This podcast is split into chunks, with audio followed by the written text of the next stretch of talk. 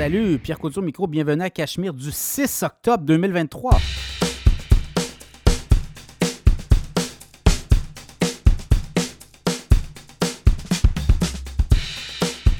Toujours, toujours, toujours très heureux de vous accueillir pour ce nouvel épisode du podcast Cachemire.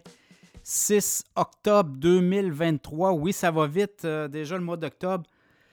Quatrième trimestre à la bourse. Et là, ben, est-ce qu'on va avoir un mois positif? On a eu quand même un mois de septembre euh, passablement euh, chaotique, on va dire ça comme ça. Puis le troisième trimestre, ça n'a pas été très bon. On a eu quand même une belle montée à partir de la jusqu'à la mi-juillet. Puis après ça, ça s'est gâté. Est-ce qu'on va voir les marchés boursiers avoir un rallye de fin d'année? Euh, mois d'octobre, on, en parle dans le, podcast. On a un segment sur les marchés boursiers, évidemment, le mois d'octobre. Est-ce que c'est Red October?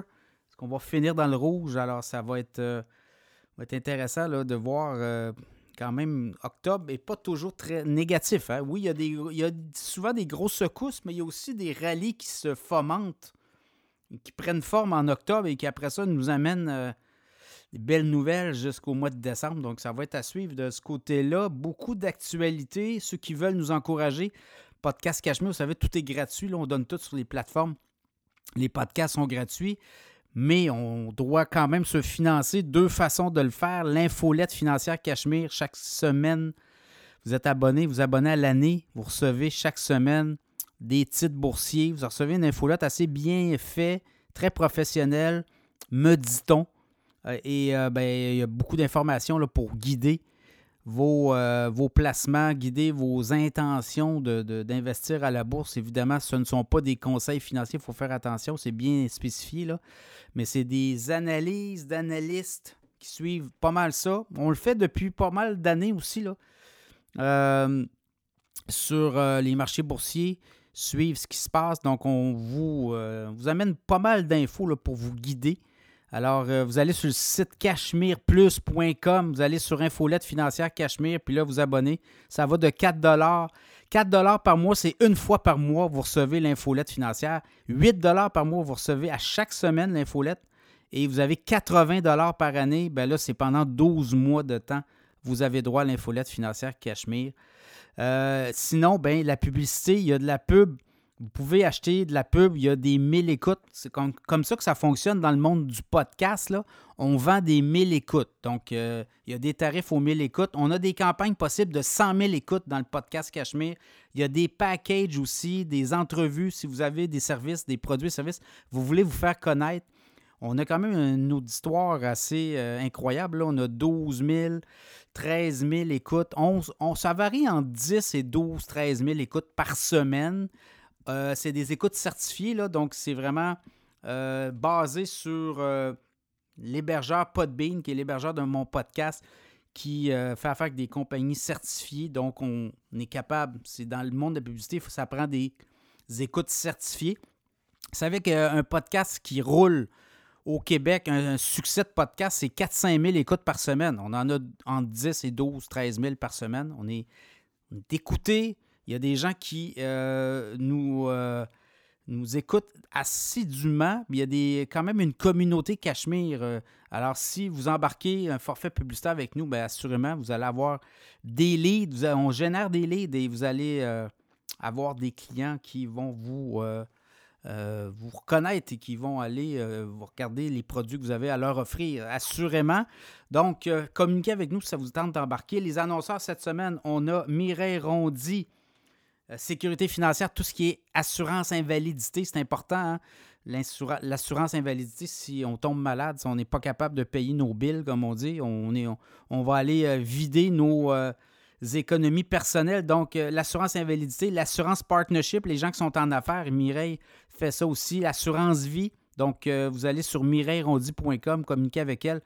Elle va euh, vous euh, trouver le bon package d'assurance et également ProStar SEO, tout ce qui est référencement web. Vous avez des produits, des services euh, et vous voulez sortir dans les premiers référencements sur le web. Vous savez que Google, c'est comme un gros annuaire. hein. Il y a des mots-clés, les gens cherchent, puis quand on arrive premier, ben, les gens vont venir cliquer sur votre site et vont vous appeler. Donc, ProStar SEO, c'est eux qui sont les pros du SEO au Québec. Donc, les sujets cette semaine, il y en a plusieurs. Encore des hausses de taxes salées à l'horizon. On va jaser de ça. Octobre rouge pour les marchés boursiers, ça va tout se réaliser? L'immobilier, les acheteurs encore au rendez-vous. On a des données à vous partager. C'est vraiment intéressant. Également, on va parler de tout ce qui est euh, les hausses de taux, comment ça peut être important au niveau pour euh, l'hypothèque. Il y a des gens qui ont vu passer leur hypothèque de 25 ans, 50 ans. C'est pas pour rien. Ils ne sont plus capables de payer euh, l'hypothèque. Ils payent juste les frais d'intérêt. Donc, on va parler de ça. Le temps d'investir dans les banques, à la bourse. Les banques se sont fait maganer depuis un certain temps. Est-ce que c'est le temps d'acheter des titres de banque? Il y a quand même des escomptes intéressantes. On va parler aussi du manque de concurrence au pays. Clairement, il y a vous le voyez dans la bouffe, là, il n'y a pas trop de concurrence, puis tout le monde est bien assis sur le port de marché. Mais il y a une raison à ça, c'est parce que depuis 20 ans, les autorités et les gouvernements font rien. Et euh, vous avez des sociétés d'État qui viennent ramasser beaucoup de parts de marché. Les gouvernements sont tellement présents, il nous reste tellement peu d'argent après les impôts, les taxes, que les compagnies ne viennent plus ici, ne viennent plus s'établir au Canada.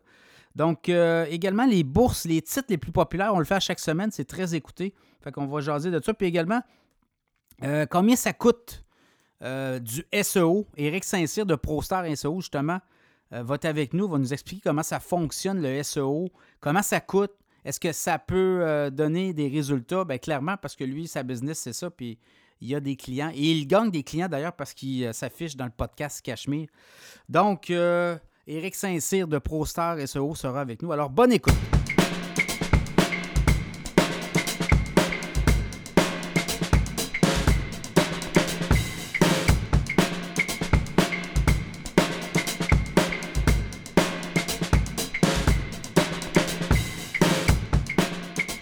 Aurons-nous droit des hausses de taxes salées municipales en 2024? On est en droit de se questionner et on regarde aller un peu les dépenses des villes, les nouveaux projets. On embarque beaucoup de nouvelles dépenses, on engendre de nouvelles dépenses. Est-ce qu'on fait le ménage nécessaire dans les comptes, dans les, euh, administrations municipales? Ben, Écoutez, l'an passé, ça ne s'invente pas. Là. Il y a des villes, il y a des municipalités qui ont eu des hausses de taxes, les citoyens.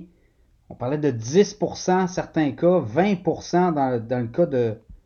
Je reprends un peu, là, je regarde rapidement, à Saint-Lin, dans les Laurentides, on était à 20% à Mirabel, on avait 12% Saint-Jérôme, 10% Dans les grandes villes, Montréal, ça avait été 4,1% beaucoup plus élevé que l'inflation à Québec, c'était 2,5% en moyenne, Laval 4,8, Gatineau 3, quasiment 3,2% Donc, vous voyez, alors ça va être euh, toute une paire de. Quoi, une paire de.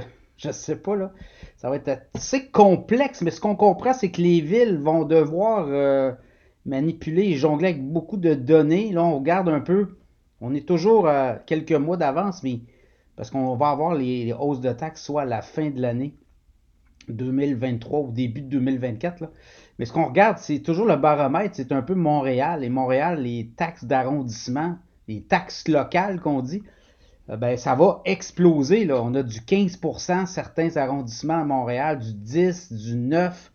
Moyenne, je pense, c'est 9% Donc ça, c'est une partie de la facture. La ville de Montréal commence à, on commence à avoir là, le, narratif, comme on dit, on commence à sentir, on adapte.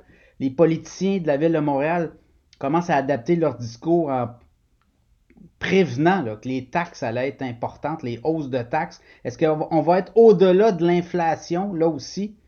Euh, ça commence à crier. On commence à voir aussi des organisations, des chambres de commerce se lever. Écoutez, là, on donne des bonus à des hauts fonctionnaires, à des gens euh, qui sont dans l'administration municipale des bonus au cadre, puis euh, on n'est pas capable d'avoir une, saine gestion des fonds publics. Donc, vous voyez, on est là.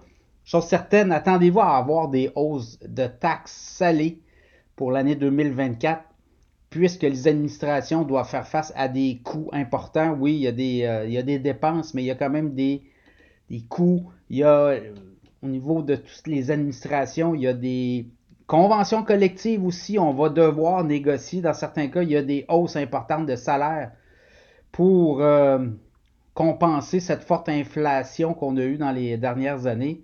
Et ça va coûter beaucoup d'argent aux villes, aux municipalités. On comprend, elles voulaient rouvrir leur PAC avec le gouvernement du Québec, le PAC fiscal. avec les municipalités, François Legault, le premier ministre, a été clair, j'ai pas d'argent pour vous cette année. L'an prochain, nouvelle enveloppe, on va négocier un nouveau pacte fiscal et là, on aura peut-être l'occasion de s'asseoir et de renégocier, mais là, vous voyez bien. Alors, la facture, euh, on dit que les factures ont la tête dure, mais attendez-vous à ça, vos comptes de taxes municipales, ça pourrait encore, et ça va encore exploser en 2024.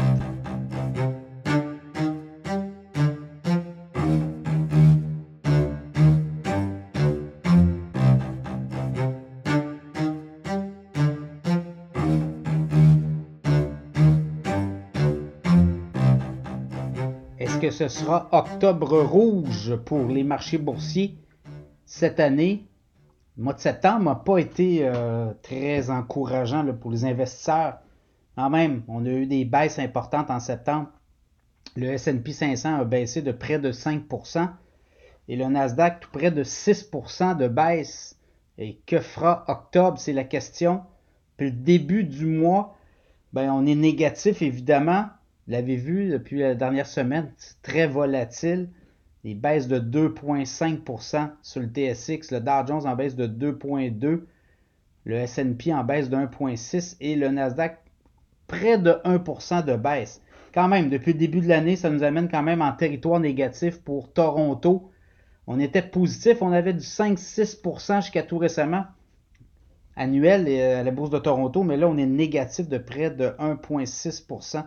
Le Dow Jones est tout, comme on dit, le break-even, 0,05% de baisse. Le S&P 500 en avance, en, comme on dit, en hausse de 11,4% depuis le début de l'année. Le Nasdaq en hausse de 27,3%. Voilà. Donc, qu'est-ce que ça veut dire? Ça veut dire que le mois d'octobre, tout est possible. Quand on regarde l'historique du mois d'octobre à la bourse, on a quand même un, on a du positif, on est optimiste, on a une hausse moyenne dans les euh, dernières décennies d'environ 0,9%. Donc à peu près 1% de hausse. Vous allez me dire, c'est pas beaucoup, mais euh, septembre était négatif hein, en passant. Donc on peut s'attendre à un rebond. On va le voir d'ailleurs si euh, les obligations gouvernementales peuvent se calmer, mais ça encore là, c'est pas fait. Mais ce qu'on comprend, c'est que octobre est souvent une occasion pour les marchés boursiers. Oui, il y a eu des secousses, là, si on regarde euh, le, crash de 87, ça s'était passé au mois d'octobre.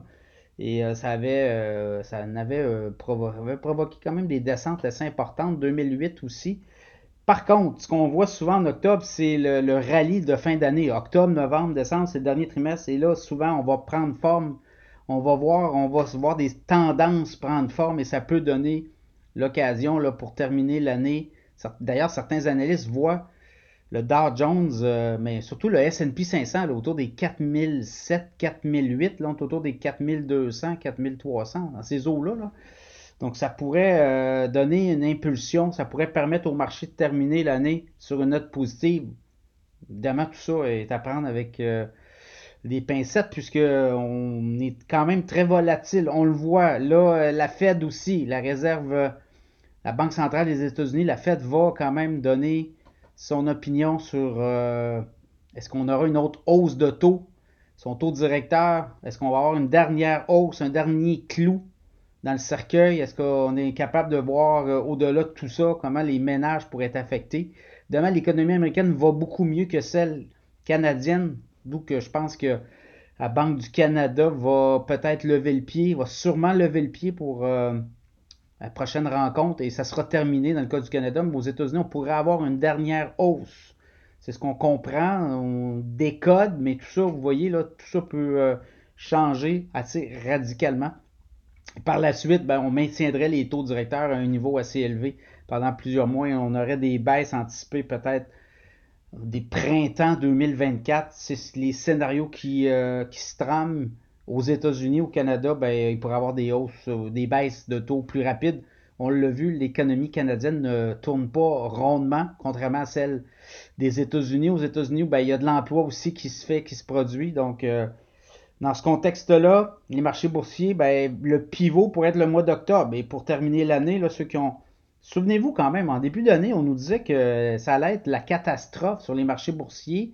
On se relevait de 2002, qui n'avait pas été très bonne comme année. Et là, ben 2003, je regarde le Nasdaq, plus 27% d'avancée quand même. Et le S&P 500, 11,4%. Toronto, très décevant. Est-ce qu'on va être capable de se reprendre? Le pétrole a diminué beaucoup là, dans la dernière semaine. Est-ce que les financières vont repartir aussi? Et assurément, les banques vont repartir. Et là, ben, c'est peut-être des occasions importantes d'entrée pour les, les, investisseurs. Regardez les titres qui vous intéressent dans les banques. Il y a des beaux dividendes et c'est des titres euh, à conserver euh, ad vitam aeternam dans son portefeuille qui vont vous générer du cash flow. L'autre euh, tendance, ben, avec tous ces titres à dividendes qu'on a dans notre portefeuille, ben, on est capable d'avoir des liquidités pour profiter justement des aubaines. Et là, ben, on rentre dans dans le dernier crunch. Est-ce qu'on va avoir des aubaines intéressantes à se mettre sous la dent? Ça sera à suivre octobre, pivot, comme on dit, ça passe ou ça casse.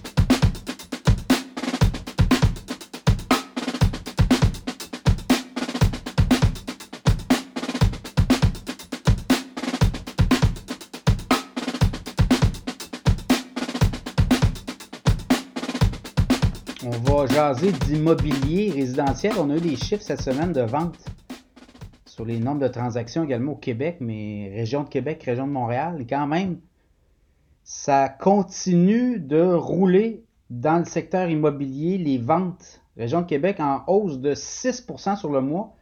Inscription en vigueur aussi, euh, ça monte un peu, mais beaucoup moins de maisons, condos disponibles 2023 versus, on va dire, avant pandémie, là, 2019. Donc quand même, quand on regarde un peu les ratios, les gens, ben, en fait, il y a pas, il manque cruellement de logements. Donc, il y a une pression, une demande assez importante et une offre très limitée. Donc, euh, tout ça est en place pour euh, quoi? Pour des hausses de prix. Le prix médian, région de Québec dans l'unifamilial, 353 500, hausse de 7% par rapport au même mois l'an passé. Dans le condo, hausse des prix de 4% sur un an, 248 000 500 dollars le prix médian. Et quand on regarde depuis le début de l'année, ben, il y a un petit peu moins de ventes au total argent en volume de vente que l'an passé. C'est 7% de moins, mais il y a quand même 10% euh, moins de transactions. Donc, euh, vous voyez, les prix des maisons, là, c'est pas, on n'est pas dans une situation où ça va baisser. Dans les prochaines années, on le sait, les demandes euh, pour des logements euh, vont s'accentuer. Euh, l'immigration fait en sorte qu'il y a des nouveaux arrivants. Les gens arrivent, ils veulent un logement, veulent se loger, veulent des maisons, veulent des condos. Donc ça fait une pression également. Il y a une génération qui arrive aussi sur le marché, veulent, ont un pouvoir d'achat, veulent acquérir une maison. Donc ce qu'on voit actuellement, puis j'ai vu passer des transactions la semaine dernière, région de Québec, ben, des prix Premièrement, au-dessus de l'évaluation, là, des fois, dans certains cas, 100 000 au-dessus de l'évaluation municipale et 30, 40 000 au-dessus du prix demandé. Donc, il y a eu surenchère, il y a eu une bataille entre euh, des acheteurs euh, et ça a fait en sorte que les prix sont encore très élevés. Région de Montréal, je regarde rapidement, prix médian d'une maison familiale, 549 000, c'était 3% c'est 3% de plus qu'à pareille date l'an passé. Dans le condo, 402 000. On a franchi le cap des 400 000 dans les prix médians pour les condominiums à Montréal. 402 000 versus 380 000, donc hausse de 6% Et euh, nombre de transactions aussi en hausse de 9% sur le mois. Donc vous voyez, là, ça reprend. Ça reprend les fondamentaux. Évidemment, les gens qui achètent des maisons sont qualifiés. Donc, les banquiers ont fait le travail, ont regardé oui, vous vous qualifiez à 7% pour euh, une hypothèque 5 ans. Par contre, on fait le stress test qui appelle aussi. On ajoute toujours 2% 2-3% pour voir si on est capable d'absorber des hausses importantes. Mais là, on arrive au bout de la run, comme on dit. Il va y avoir des baisses de taux éventuellement. C'est pas cette année, c'est l'an prochain. Donc, euh, mais ce que j'ai vu aussi, euh, c'est que attendez-vous à avoir des taux d'intérêt élevés encore pour plusieurs, plusieurs trimestres même euh, peut-être même jusqu'en 2025. Je regardais les taux euh, anticipés par les grandes euh, banques canadiennes sur les, taux hypothécaires, ben, ça demeure quand même élevé. Alors là-dessus, il n'y aura pas de break non plus. Donc le marché boursier, le marché immobilier, on le voit là, continue quand même d'être assez performant. Ce qui s'en vient aussi, ben, vous le voyez, là, les promoteurs veulent construire, les villes, est-ce qu'on va débloquer les permis? Il manque 100 000 logements par année d'ici 2030. au moins, là, même ça va au-delà de ça.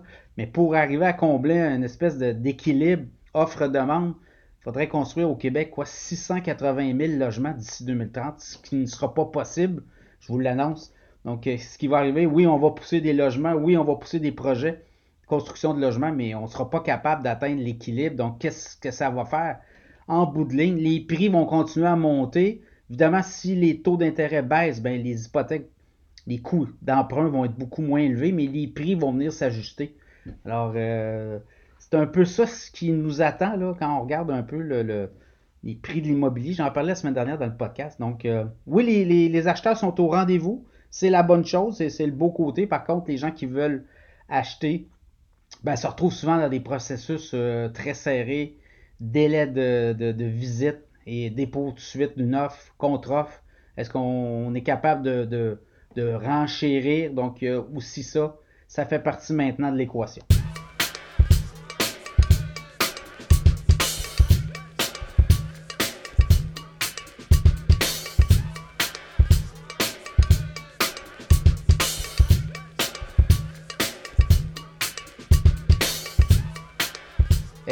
À rembourser votre hypothèque sur 50 ans? Oui, ça se peut au Canada avec la hausse des taux d'intérêt, les coûts d'emprunt, l'explosion des coûts d'emprunt. Il y a beaucoup de gens qui avaient pris des hypothèques à taux variable, même à fixe, hein, euh, en passant, ça peut s'appliquer. Là. Et là, ben, ce, ce qui arrive, c'est que les taux ont tellement monté que les gens ne réussissent plus à payer leur hypothèque, on paye juste les intérêts des coûts des hypothèques. Donc, euh, ça fait en sorte qu'on a des gens qui se ramassent maintenant avec des hypothèques de 47, 50 ans, alors qu'on avait signé 25 ans, oui. Mais comme les taux ont tellement monté, on n'est pas capable de payer les amortissements.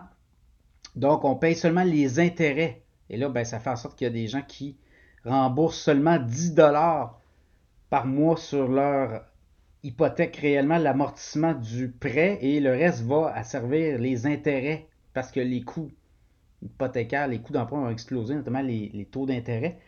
Donc, ça fait en sorte qu'il y a des gens qui vont devoir vivre. Et là, évidemment, mec, ça va se replacer, ça va se relisser dans le temps, mais ça pourrait être problématique si la situation des taux d'intérêt perdure, puisque ces gens-là devront comme pelleter par en avant. C'est-à-dire qu'on reporte des paiements et à un moment donné, euh, l'hypothèque tellement lourde qu'on part, euh, on donne les clés à la banque. Et là, je regardais un peu les grandes institutions financières, quand même, doivent dévoiler beaucoup d'informations.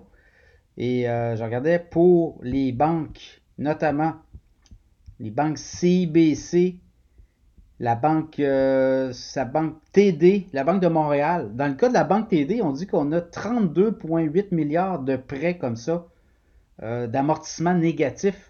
Ça représente 22% du portefeuille total. Banque de Montréal, on parle de 47 en fait de 45,7 milliards, voilà, 18% du portefeuille. Et la banque CIBC, c'est 49,8 milliards, 19% d'amortissement du portefeuille, donc 19% du total portefeuille.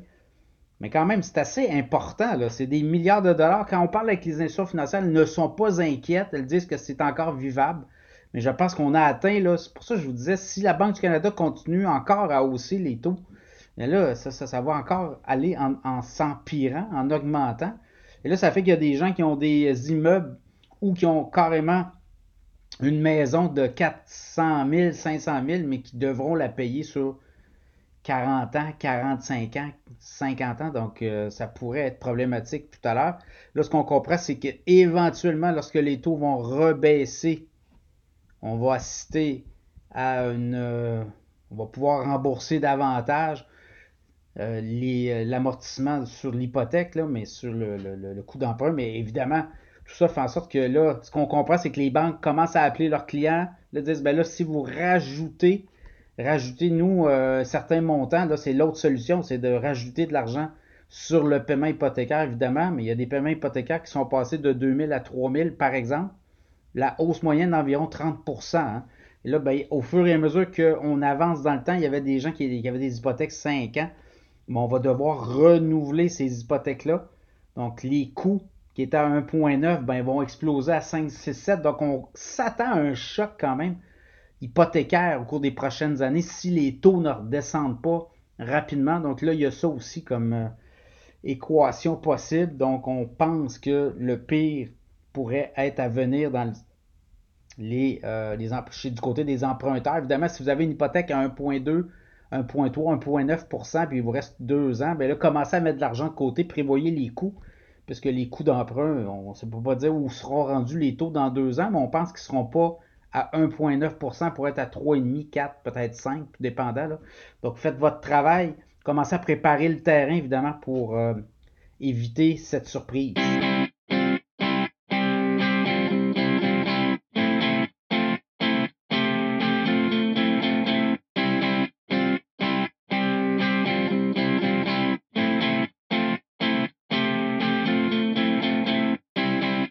Est-ce le temps d'investir dans les banques canadiennes? Nos fameuses banques canadiennes euh, qui euh, sont très généreuses avec leurs dividendes.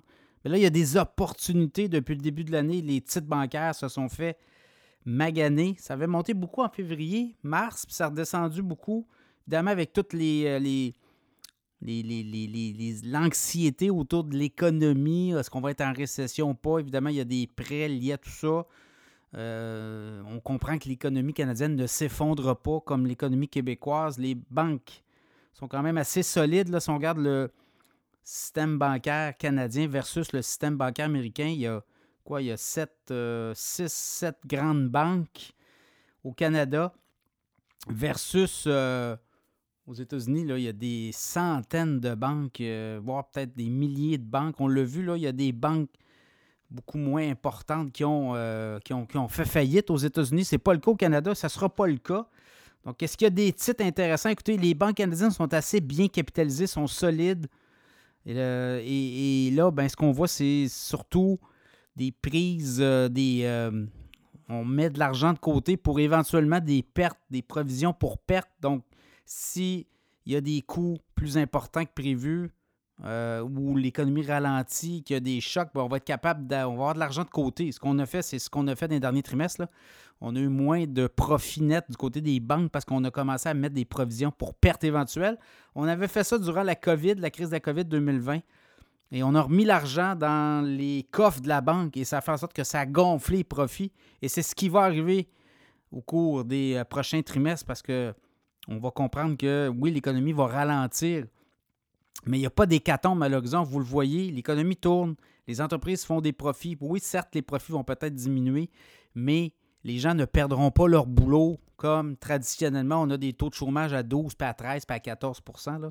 On pense que le taux de chômage au Canada pourrait monter autour de 5, 5,5, 6 6,5 dans certains cas. Oui, on va avoir des mises à pied, mais c'est normal, les entreprises devront réagir parce que les prises de profit vont être sous pression mais je regarde la Banque de Montréal euh, depuis le début de l'année, un titre autour de 110 et 80 on a un dividende de 5,3% et il y a quand même une escompte de 9% sur le titre depuis le début de l'année. C'est à peu près ça là, dans le monde euh, bancaire. On se tient tous, euh, serrés. C'est entre 7 et 10% de perte au niveau de la valeur du titre depuis le début de l'année. Donc là, il y a peut-être de quoi d'intéressant. On peut avoir en escompte, on a un 10% d'escompte sur le prix dans début d'année. N'oubliez pas que c'est des titres très en demande, des dividendes élevés, et ça, c'est très recherché pour les investisseurs. La banque TD, 79 et 39, un dividende de près de 5% 4,84 euh, une escompte de 9,4% La Scotia, Banque Scotia, très intéressant, dividende à 7,1% 59,69 une baisse de 8,4% depuis le début de l'année. La Banque nationale, 88 et 31. Le dividende est à 4,6% baisse de, de, 3,7% depuis le début de l'année au niveau du, prix de l'action. La CIBC, 51 et 16, 6,8% le dividende, baisse de 7,6% La Banque Royale, 115 4,7% le dividende et euh, une baisse de 10% Évidemment, c'est la plus importante, la Banque Royale au Canada. Mais quand même, vous voyez, la Banque Laurentienne se fait brasser beaucoup. On a fait plusieurs moves euh, bizarres. Euh, on, s'est placé en vente au mois de juillet et ça n'a pas semblé fonctionner. On a une panne importante et la démission de la grande patronne, la PDG qui est partie. Le titre de la banque Laurentienne autour de 27,73 une baisse de 15% depuis le début de l'année avec un dividende de 6,7% Évidemment, ben, il va arriver quelque chose. Soit que la Banque Laurentienne se fasse acheter, c'est ce qu'on pensait qu'elle allait arriver. Peut-être que là, avec un escompte de 15% sur le prix, est-ce qu'il va y avoir un mariage? Je pense qu'on va trouver preneur éventuellement. On, quoi, on dit qu'il y a 350 000 clients à la Banque Laurentienne. Évidemment, ce qui est arrivé récemment, il y a des clients qui ont décidé de partir. Là, c'est faut, faut, faut juguler l'hécatombe, puis il faut euh, passer à l'action. Donc, ça pourrait être euh, un mariage éventuellement entre une autre institution financière. Donc, les titres euh, des banques sont à surveiller. Ceux qui n'en ont pas dans leur portefeuille, bien, regardez les dividendes. C'est assez intéressant. Et l'autre chose, bien, vous pouvez, ceux qui ont déjà des titres, vous pouvez en racheter pour faire baisser votre coût d'acquisition. C'est ce que je vais faire. Moi, au cours des prochaines semaines, je vais regarder un peu les ratios, mais je vais, je vais poursuivre mes emplettes dans le, secteur bancaire. Il y a des titres très intéressants. Alors, euh, à suivre. Mais ceux qui veulent embarquer, c'est le temps. Là. Il y a quand même des titres euh, On parle de 10% dans le monde bancaire, autour de 7 à 10% dans le monde bancaire canadien.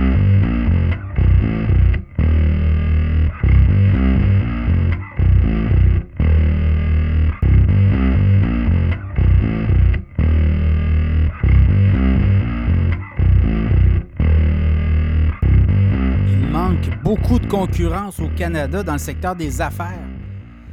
C'est pas moi qui le dis, là, c'est euh, le commissaire du Bureau de la concurrence qui a dévoilé cette semaine quand même des grandes lignes d'un nouveau rapport sur la concurrence au Canada. Et on a étudié tous les secteurs de l'économie en 2000 et 2020 et clairement, ce qu'on arrive à la conclusion, bien, il manque beaucoup de concurrence au Canada.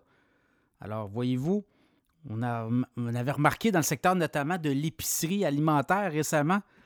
Le Bureau de la concurrence était sorti pour dire écoutez, il manque de la concurrence dans le secteur alimentaire, distribution alimentaire. Il y a des gros joueurs qui contrôlent le jeu et quand il arrive euh, des nouveaux arrivants, on leur met des bâtons dans les roues, on les freine. Et là, ben, ça commence à être problématique parce que quand il manque de concurrence, ce qui arrive, c'est que les prix montent, montent, montent et on n'en a pas pour notre argent. On le voit dans le secteur alimentaire on a dû convoquer à Ottawa les grands patrons des chaînes, des fabricants mondiaux et de leur dire ben, écoutez, si vous ne baissez pas les prix, on va introduire, nous, euh, des éléments, on va essayer de vous casser. Euh, ça va être très difficile. Hein? C'est des tendances qui se sont installées. Les euh, gouvernements aussi ont leur part de responsabilité. Quand vous regardez au Québec, les sociétés d'État qui sont très présentes et qui viennent bloquer, viennent contrôler le gouvernement, la présence aussi, les impôts très lourds, des taxes. Donc, ça fait en sorte que c'est des intrants très importants pour euh, les concurrents qui veulent s'amener. On regarde aller les choses, les marges de profit bénéficiaires, est-ce qu'elles sont bonnes? Euh, elles sont bonnes pour les monopoles d'État, évidemment, les sociétés d'État, mais ces sociétés d'État-là sont tellement présentes, elles bloquent toute initiative, elles gardent leurs profits, évidemment, leurs marges bénéficiaires sont très élevées mais on vient bloquer aussi toute forme de concurrence possible, toute forme de compétition. Et ça, c'est très important également. Les barrières tarifaires entre les provinces, bien, ça établit aussi euh, des euh, zones réservées. C'est du protectionnisme. Et quand on dit protectionnisme, bien, on garde nos profits, on garde nos marges bénéficiaires. Donc, beaucoup de travail au Canada euh, sur la concurrence. J'ai hâte de voir comment on va l'étayer par secteur d'activité, mais clairement, on le voit dans la nourriture. Il y a des gros joueurs, Loblaws, Maxi, Provigo. Après ça, IGA, Sobeys. L'autre côté, c'est Metro, Super C, Costco, Walmart. Et là, après ça, ben, qui, peut prendre la place dans l'alimentaire? Il n'y a pas grand joueur. On tic géant prend sa place tranquillement. Dolorama, mais est-ce qu'on pourrait avoir un Aldi, un Lidl? On pourrait voir arriver un Carrefour au Canada? Un joueur étranger, un Kroger des États-Unis? Voyez-vous, là, il y a une possibilité? Et ce qu'on voit, c'est qu'il y aurait peut-être un petit joueur comme Metro qui pourrait se faire avaler par un gros ou par un étranger qui viendrait prendre le Québec, une partie de l'Ontario, peut-être une expansion. Est-ce que Amazon va sauter dans, dans le secteur alimentaire dans les prochaines années? Là aussi, on le voit. Euh, Amazon veut, est très présent au Québec, très présent au Canada. Amazon a des parts de marché incroyables, mais là, est-ce qu'on va être capable de développer l'alimentaire pour venir concurrencer ces gros-là? Donc, à suivre là aussi. Vous voyez, c'est très, très compliqué au Canada, la compétition, la concurrence. Et ça, ben, c'est depuis quoi, une vingtaine, 20-25 euh, dernières années. La, on voit aussi, le marché canadien dans le monde est un petit marché. C'est à peu près 2% de l'économie mondiale ou à peu près. Donc, vous le voyez, les gros joueurs nous regardent. Regardent aller le marché canadien. Oui, il y a de l'argent à faire, mais il y a quand même des marchés plus intéressants ailleurs. Il y a moins de barrières pour rentrer. Il y a moins de, d'intrants euh, coûteux. Donc, ça fait en sorte que ces joueurs-là vont peut-être aller s'établir ailleurs plutôt venir au Canada. Alors, le gouvernement pourrait, baisser ses impôts, évidemment, pourrait offrir un environnement fiscal beaucoup plus intéressant à ces joueurs-là qui viennent s'établir. Un break fiscal sur 10 ans peut-être, ou euh, à tout le moins leur, leur permettre de s'établir euh, de façon correcte et d'être capable de concurrencer les joueurs qui sont établis. Évidemment, les joueurs établis ne veulent pas laisser rentrer des nouveaux intrants, de nouveaux joueurs. Alors, ça sera, euh, sera des, décisions très importantes à venir, mais on a est-ce qu'on va voir ça de notre vivant? On le voit de plus en plus, c'est très difficile de percer le marché canadien. Marché québécois aussi très, très, très fermé quand on regarde un peu la, présence euh, où notre argent va. Mais il reste peu de revenus disponibles pour euh, le reste. Alors, ça fait en sorte qu'il y a des joueurs qui se partagent cette tarte-là. Un nouveau joueur qui rentre, ben, on lui fait la vie dure, on coupe les prix et on l'asphyxie de cette façon-là. Donc, euh, à suivre, mais clairement, le manque de concurrence au Canada n'a jamais été aussi limpide.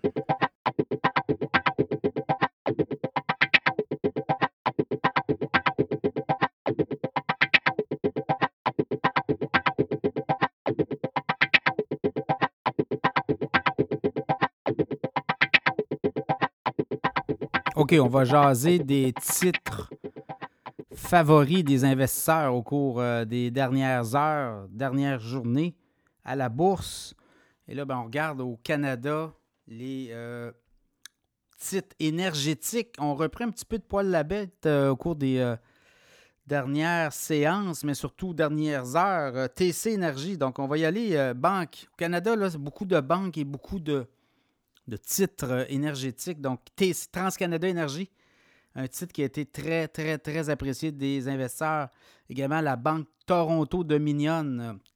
Également le titre Natural, Canadian Natural Resources, voilà. Algonquin Power aussi. Banque Royale, TELUS.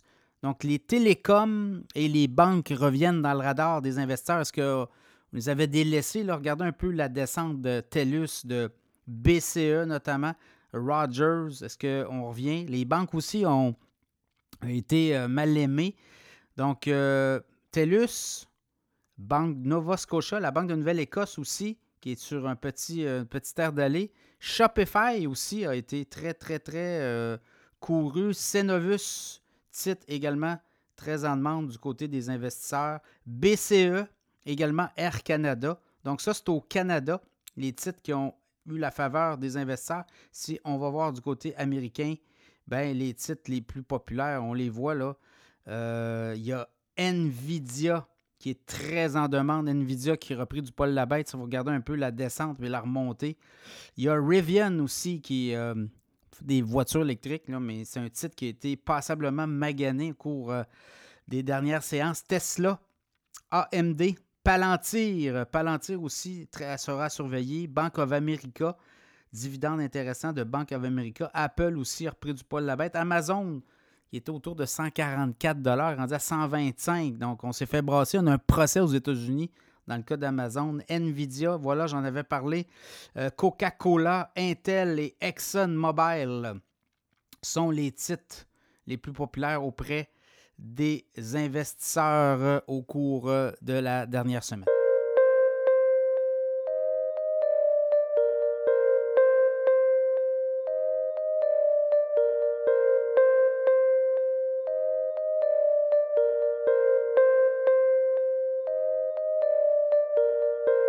Comment tirer profit du référencement web, le fameux SEO, et combien ça coûte? Ben, toutes ces questions-là et ces réponses, on va les avoir avec le président de ProStar SEO, Éric Saint-Cyr. Comment ça va, Éric? Ça va très bien, Pierre. Et toi? Oui, ça va bien. Écoute, beaucoup de questions sur le SEO. et euh, il y a des questions qui arrivent, il y a des réponses et tu as beaucoup de données à nous fournir. Oui, effectivement. Ben, tu dis il y a beaucoup de questions. On va dire la question la plus demandée, c'est toujours la même. Ça s'applique pas mal à tous les, produits. D'ailleurs, un petit truc de SEO, peu importe que vous vendez, vous êtes un dentiste, vous êtes un chirurgien, vous êtes une coiffeuse ou un coiffeur, euh, écrivez toujours un blog qui est combien ça coûte X. Parce que les gens qui veulent s'acheter une nouvelle tondeuse, qui veulent se faire faire une rhinoplastie, qui veulent à peu près n'importe quoi, surtout dans le monde qu'on vit en ce moment, la première question qu'on se pose, c'est combien ça va coûter. Donc, si vous êtes capable d'adresser ça, de positionner votre produit dans combien ça coûte, vous risquez d'attirer beaucoup de clients sur des gens qui ne vous connaissaient pas et fort probablement de fermer des ventes. Mon but, c'est de ne pas vous donner ces stratégies-là, mais je vous en passe une. le combien ça coûte, nous, pour nos clients, c'est les premiers blogs qu'on fait, c'est les combien ça coûte. Toujours, toujours très payant pour le client. Et ça, ça génère des clics? Euh, ça, ça génère des clics parce que c'est la recherche des gens, c'est combien ça coûte une rhinoplastie, combien ça coûte une augmentation mammaire, combien ça coûte une carie, combien ça coûte se faire enlever une dent. Peu importe ce que vous vous posez comme question, c'est toujours un point que les gens, les gens, combien ça coûte un nouveau site web? Un nouveau site web, ça coûte entre 50 pièces puis 500 000 C'est n'importe quoi, mais c'est vraiment dépendamment de ce que tu recherches. Mais ça demeure que les gens vont poser la question. Si ton, si ton, article est écrit d'une façon optimisée, mais qu'en plus, il répond aux questions des gens, qui commence souvent par ça dépend de ce que tu cherches, euh, ben, tu risques d'avoir des gens qui vont dire ben, Regarde, je vais poser cette personne-là, elle apparaît bien, son site, il y a de l'allure, je vais lui poser la question, savoir comment il peut m'aider ou je vais tu fais pas comme derrière tu fais un call to action dans ta page, là, qui a découvrir nos services ou euh, demander un devis ou peu importe, de façon à aller chercher des leads. Puis ça, c'est des leads qui sont gratuits lorsque tu es capable de positionner dans les trois premières positions de Google, parce que tu n'as pas besoin de payer de Google Ads ou rien de ça pour, euh, pour faire ça.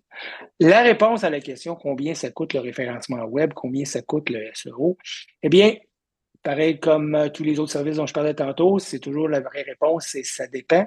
il y a quand même des normes, il y a des outils que vous pouvez acheter pour 100 euh, dollars par mois qui font ça d'une façon automatique. Bonne chance. Et euh, il y a aussi des firmes qui vont être vraiment dispendieux. Je te dirais que si je parle pour nous, nos prix de départ, ça va commencer à 1500 dollars par mois sans contrat long terme. Donc, le client est toujours quitte, euh, prêt à, quitter s'il n'est pas satisfait. Donc, tu n'as pas un contrat où ce que tu es pris dans 12 mois ou 24 mois.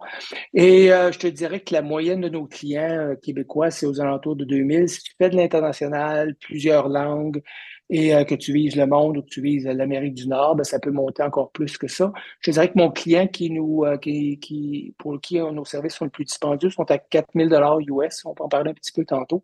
Donc, 4000 dollars US, c'est beaucoup, beaucoup de sous. Mais il euh, faut voir tout ce qui est livré pour 4000 dollars US. Mais avant tout, il faut aussi voir ce que ça rapporte. Donc, la deuxième question qu'on se fait poser par les clients, quand on nous dit ben, ça va coûter entre 1500 et 3000 dollars, dépendamment de, du marché que vous visez puis de ce qu'il faut aller chercher, c'est Qu'est-ce que tu me donnes pour 2000 dollars par mois? Qu'est-ce que vous allez faire pour nous autres pour 2000 dollars par mois?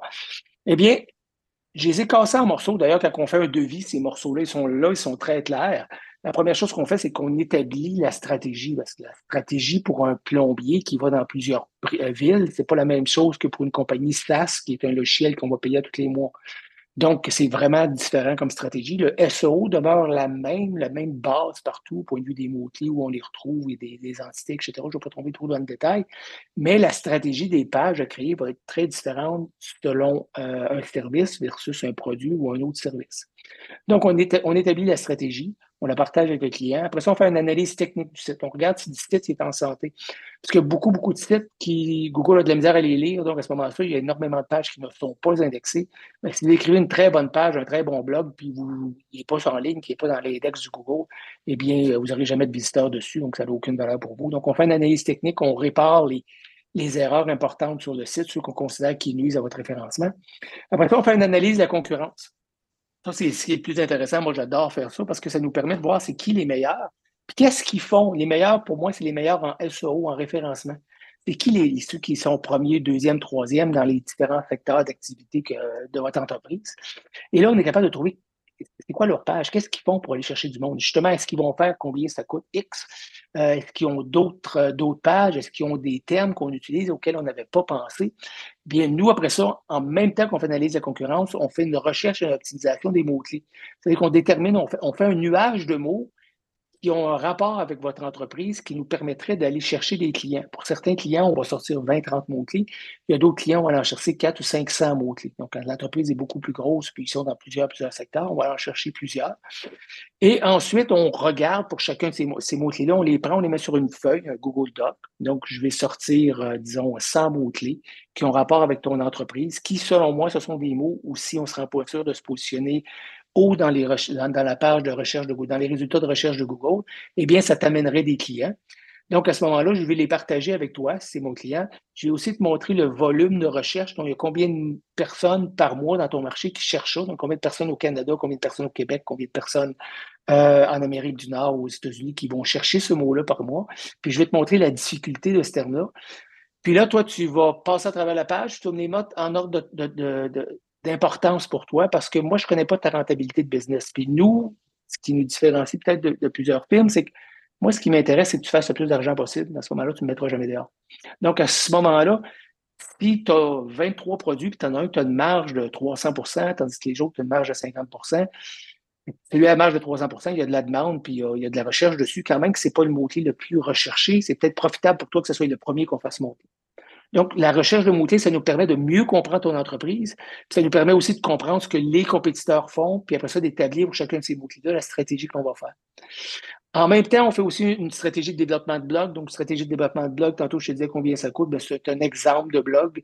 Euh, les gens cherchent beaucoup pour avoir de l'information. Donc, euh, il y a 30% des recherches sur Google qui sont des questions. Donc, il s'agit de répondre à ces questions-là puis de positionner ces produits de façon à être capable d'aller chercher des clients. Dans le site de miumium.com, qui est le site de ma fille, c'est un site, si vous faites chef à domicile avec le nom d'une ville au Québec, le premier en haut, ça va être Miumium un de nos blogs qui lui rapporte, euh, je sais pas moi, 10, 12 000 recherches ou 10, 12 000 visiteurs par mois, c'est euh, combien ça coûte un chef à domicile. C'est un bel exemple. Donc, on fait ce blog-là, puis après on le maintient euh, dans les, premières positions. Ensuite, on va faire, on va réécrire les pages de façon à optimiser les pages de service. Donc, on a fait les blogs, mais on fait aussi des pages de service. On va faire en deux et quatre pages de service par mois euh, on parlait de dentiste tantôt, mais ça pourrait être euh, euh, implant dentaire, ça pourrait être Invisalign, ça pourrait être peu importe les services que le, le, dentiste va offrir. On va faire chacune de ces pages-là. Et si toi, tu es dentiste dans une région donnée, mais que tu offres des services dans plusieurs villes avoisinantes, on va aussi faire une multiplication des pages.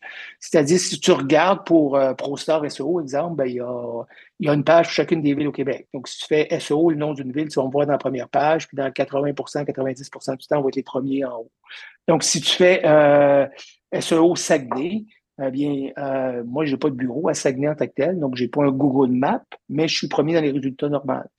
Donc, si toi, tu fais des implants, des implants mammaires, disons, et que tu es dans la région de Montréal, mais que les clients peuvent venir de Drummondville parce qu'ils vont se déplacer pour tes services, puis on va faire un nuage de ville où on va faire une multiplication des pages pour être en mesure de sortir pour les gens qui sont assis à Drummondville, puis à Saint-Jérôme, puis à, puis à, Terrebonne.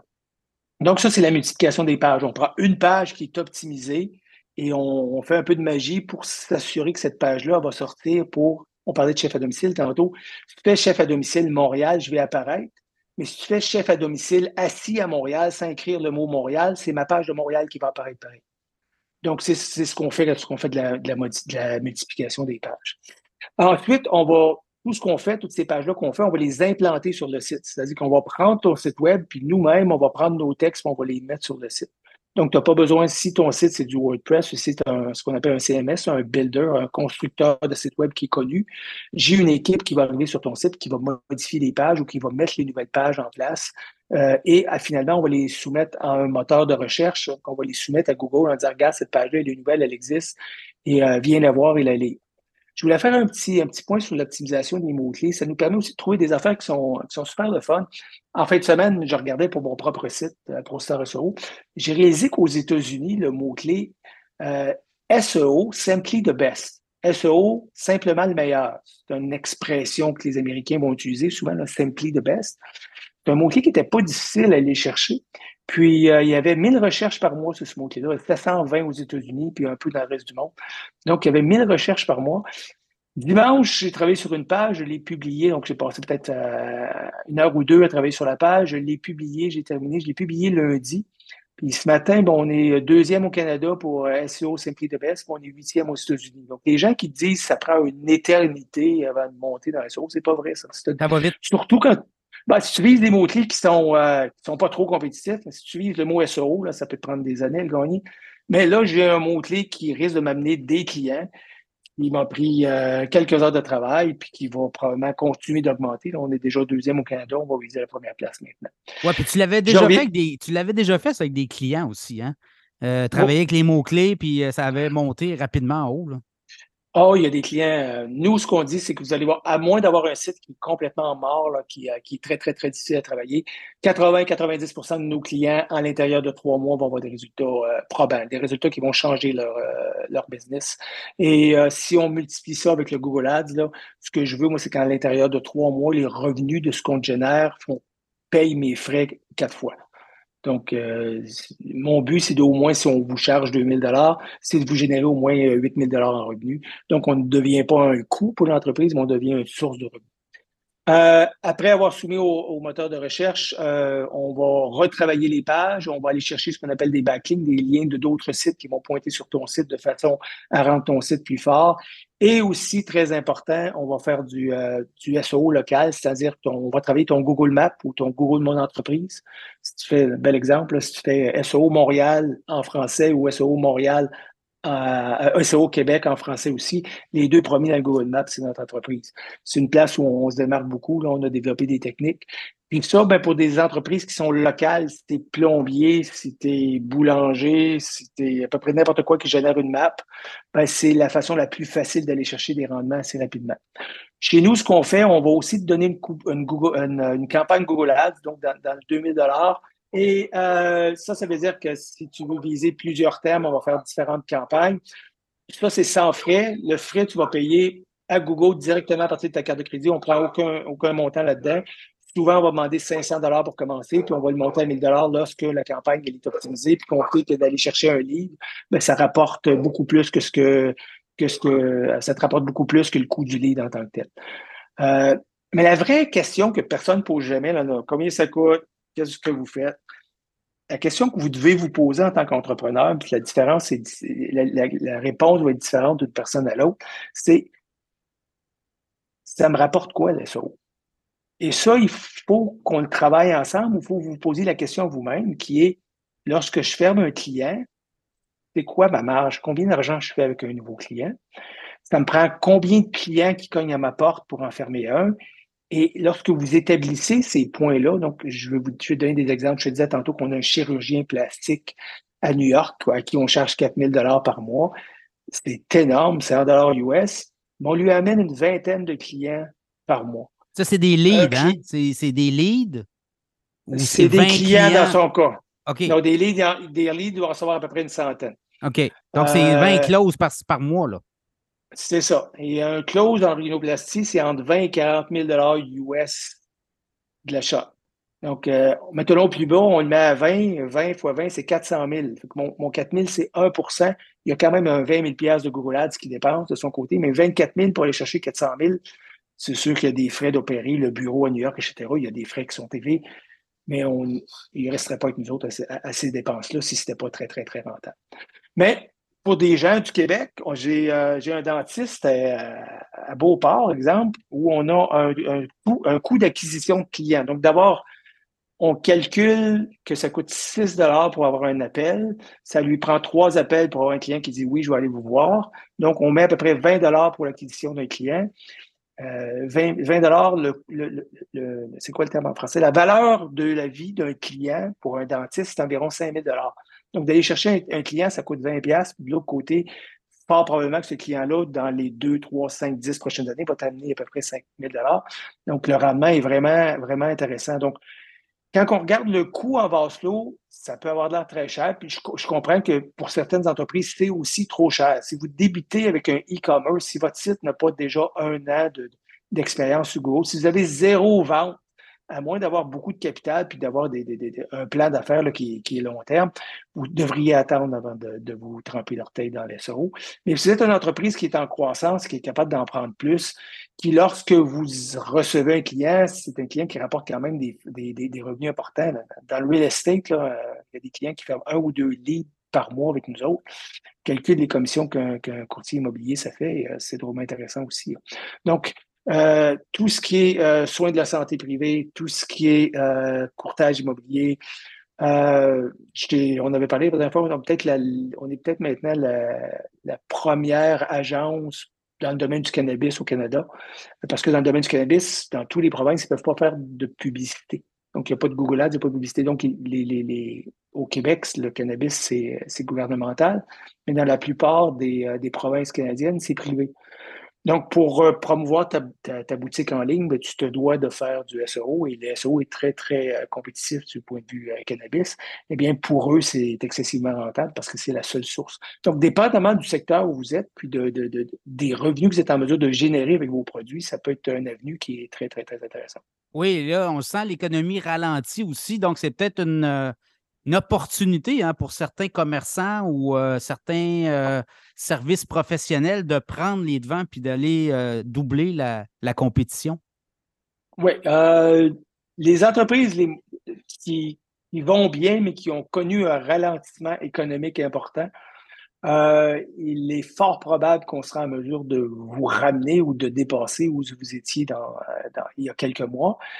Les entreprises qui sont au bord de la catastrophe, c'est probablement pas la solution au point de vue du SEO. Le Google Ads, on pourrait tenter parce qu'on on commence à 500 dollars par mois pour ne faire que du Google Ads, mais on le donne lorsque vous avez le package de SEO. Euh, ça, ça pourrait être une place où ça pourrait être intéressant de l'essayer pour essayer de, changer, la fortune. Dans le cas du SEO, parce qu'il y a le trois mois, là, ceux qui ont, qui ont vraiment, vraiment de la misère à arriver. Mais si je pense à une entreprise qui a, les reins solides et qui a vu une baisse de ses ventes de 20-30% c'est ce qu'on expérience, ce qu'on vit dans ce ci c'est beaucoup d'entreprises de Toronto, de Montréal qui viennent nous voir et euh, ils font moins bien qu'ils ont fait durant la COVID et qui voient le ralentissement économique et qui se disent, ben, au lieu de, de, souffrir et de faire des coupeux, ben, je vais aller me chercher plus de clients par un canal que j'ai pas assez bien exploité historiquement. Oui, c'est. Euh, et là, ben, si on veut te rejoindre, il y a les plateformes. Il y a le site euh, de ProStar SEO. La façon la plus simple, c'est ProStar SEO. Sur ProStar SEO, on vous offre un audit gratuit de votre site, qui est un audit technique un peu. C'est primaire, c'est vraiment bien fait.